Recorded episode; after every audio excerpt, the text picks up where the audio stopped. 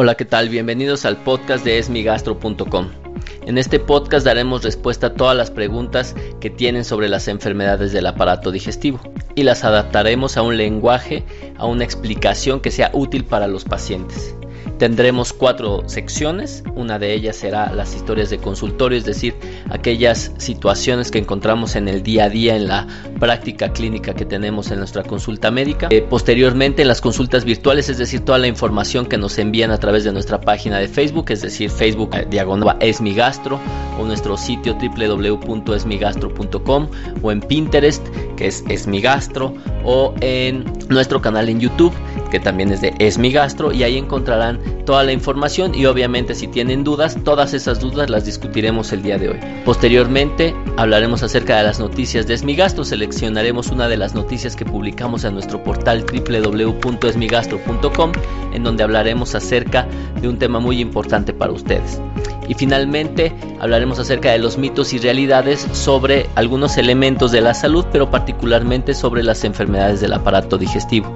Los invito a que si ustedes están escuchando este podcast a través de eh, algún dispositivo de iPod, iPhone o iPad, vayan a la parte de podcast, busquen el podcast de Esmigastro y se suscriban. Igualmente, en su mismo dispositivo, les pido que me hagan una recomendación, que pongan un comentario en la parte de podcast, ya que de esta manera me ayudan mucho a que el podcast se posicione de mejor manera.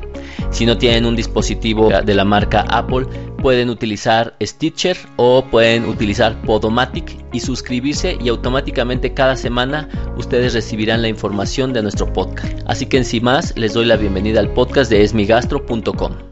En las historias de consultorio, es decir, lo que ocurre en el día a día de nuestra práctica clínica con pacientes reales que nos comparten todas sus historias, hablaremos acerca de cómo una paciente hizo unas actividades que nos llevaron a detectar que era una paciente con enfermedad celíaca o con intolerancia al gluten. Esta es una paciente que atiendo desde hace algunos años, inicialmente por un cuadro de síndrome de intestino irritable posteriormente la veo por un sangrado de tubo digestivo, por una úlcera y posteriormente incluso por una meningitis, es decir, una infección del sistema nervioso central del cerebro. Posteriormente esta paciente comenzó a presentar cuadros de diarrea frecuente. Se los estudiamos de diversas maneras, se le dieron distintos medicamentos y una de las recomendaciones que se hizo fue que ella utilizara un diario para poder ir detectando cuáles eran los alimentos que le ocasionaban diarrea. Es muy frecuente que los pacientes que tienen síndrome de intestino irritable presenten síntomas de manera frecuente. En estos pacientes se recomienda que lleven un diario para darnos cuenta de si existe algún alimento o algún evento incluso que puede ocasionar síntomas de manera recurrente, es decir, cada vez que se consume el alimento presenta síntomas. Y esta paciente, a pesar de su diarrea tan frecuente, realizó un diario y se empezó a dar cuenta que cada vez que consumía alimentos que contenían harinas, particularmente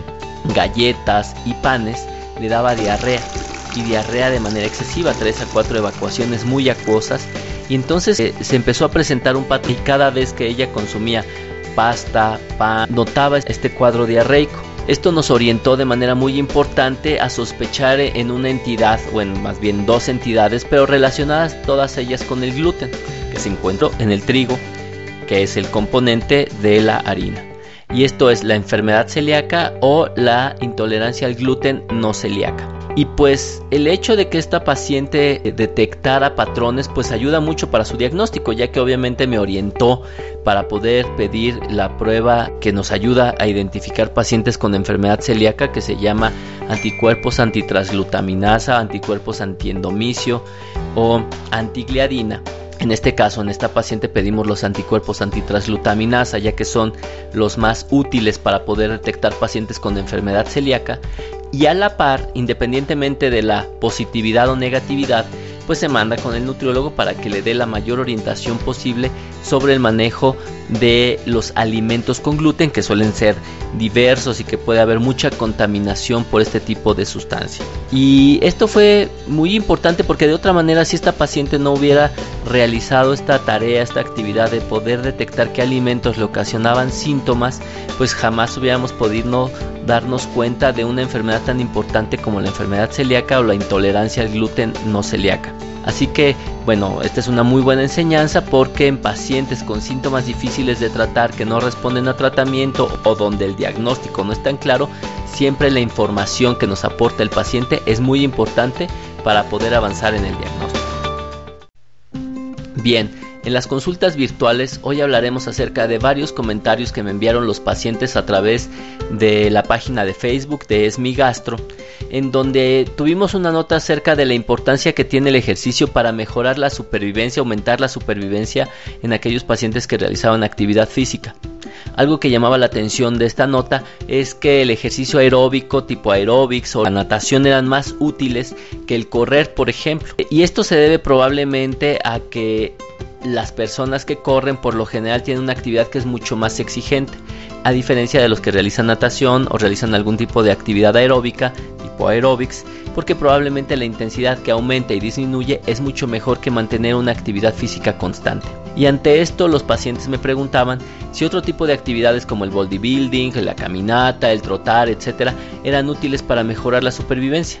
Probablemente el artículo que presentamos en nuestra página www.esmigastro.com pues no responde a todas las preguntas que tenemos en relación a qué tipo de actividad física es la más importante ya que no es un artículo definitivo, solo evalúa unas cuantas actividades en una población muy particular. Ahora bien, lo que sí se sabe de manera global a nivel mundial es que el aumento de peso corporal y el sedentarismo son excesivamente peligrosos ya que incrementan la probabilidad de muerte de manera global, incrementan la probabilidad de tener diabetes, obesidad, alteraciones de triglicéridos o depresión arterial, pero también incrementan la probabilidad de desarrollar cáncer, particularmente colon o mama.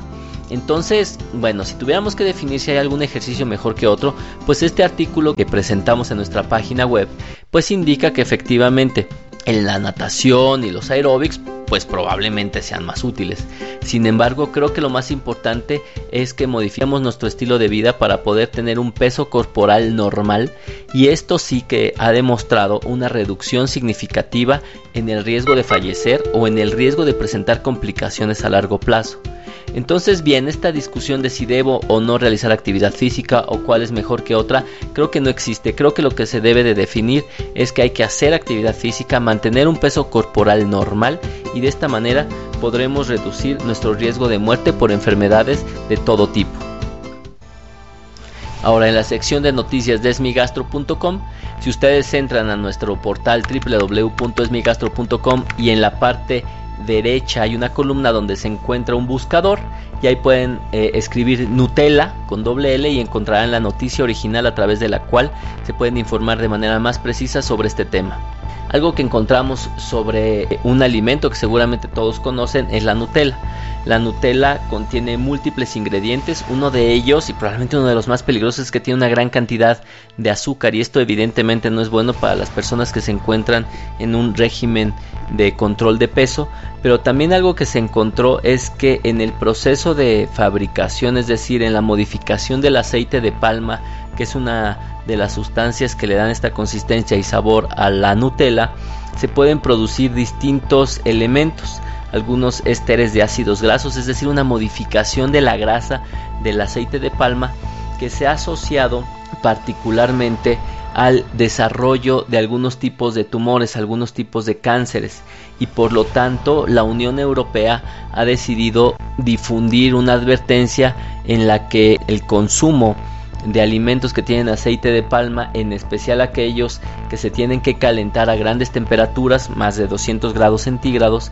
pueden tener un incremento significativo en el riesgo de presentar cáncer.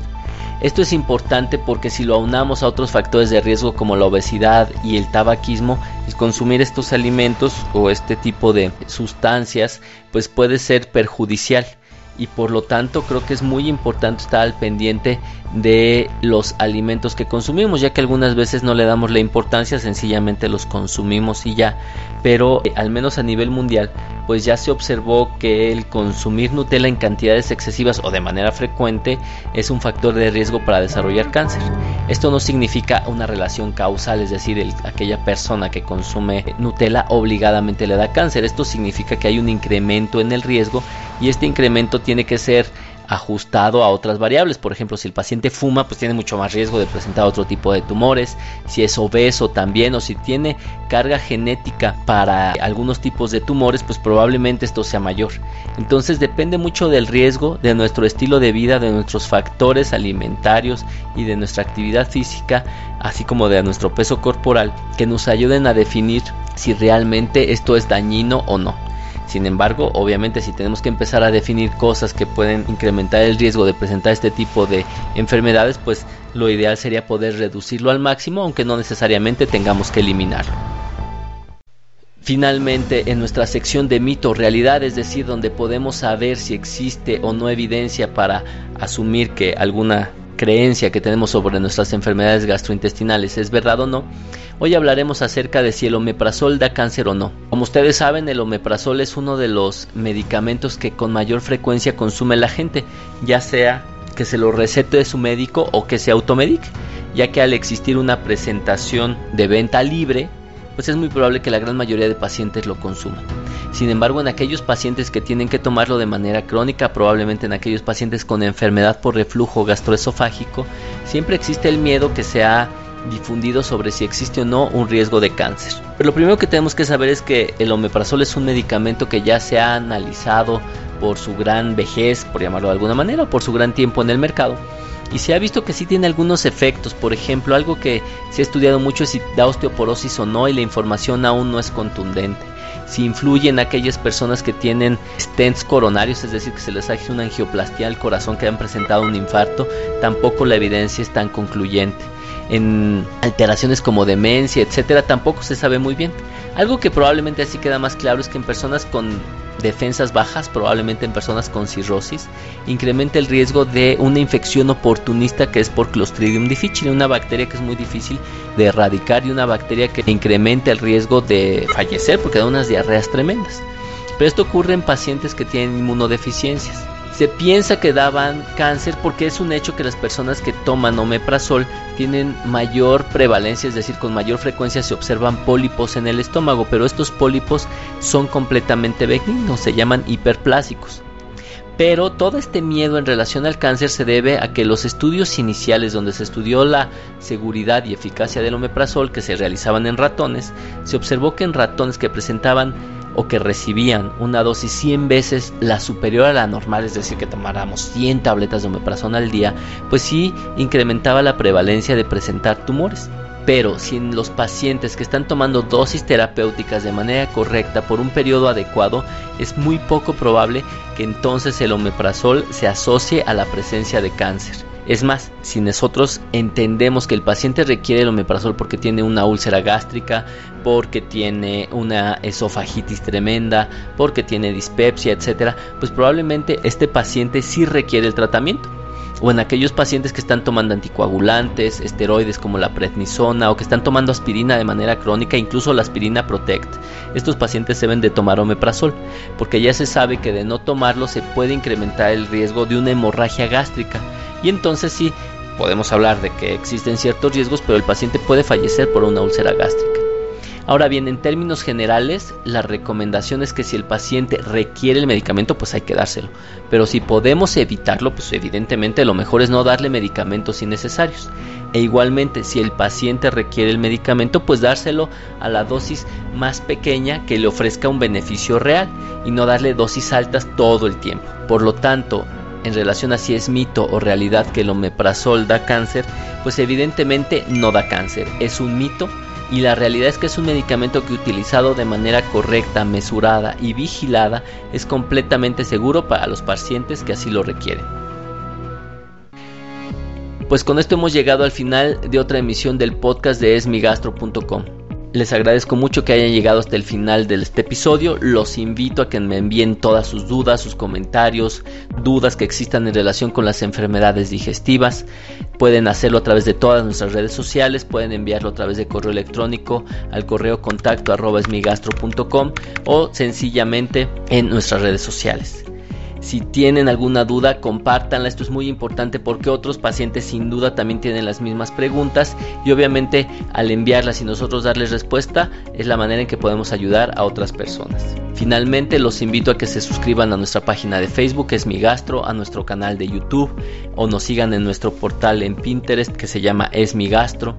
y finalmente a que visiten de manera cotidiana nuestra página www.esmigastro.com. Algo que se me olvidaba comentar es que si ustedes tienen un teléfono Android pueden entrar a la tienda de aplicaciones y buscar Esmigastro Ahí tenemos una aplicación en la cual ustedes pueden descargar todo el contenido y no dependen de si llega o no llega o si lo pueden abrir o no. Ahí pueden descargar todo nuestro contenido, es gratuita y de esta manera pueden estar informados sobre todas las enfermedades digestivas y todas las dudas que tienen los pacientes en relación sobre las mismas. Los espero la próxima semana y nuevamente los invito a que compartan todos nuestros contenidos en nuestra página www.esmigastro.com. Hasta luego.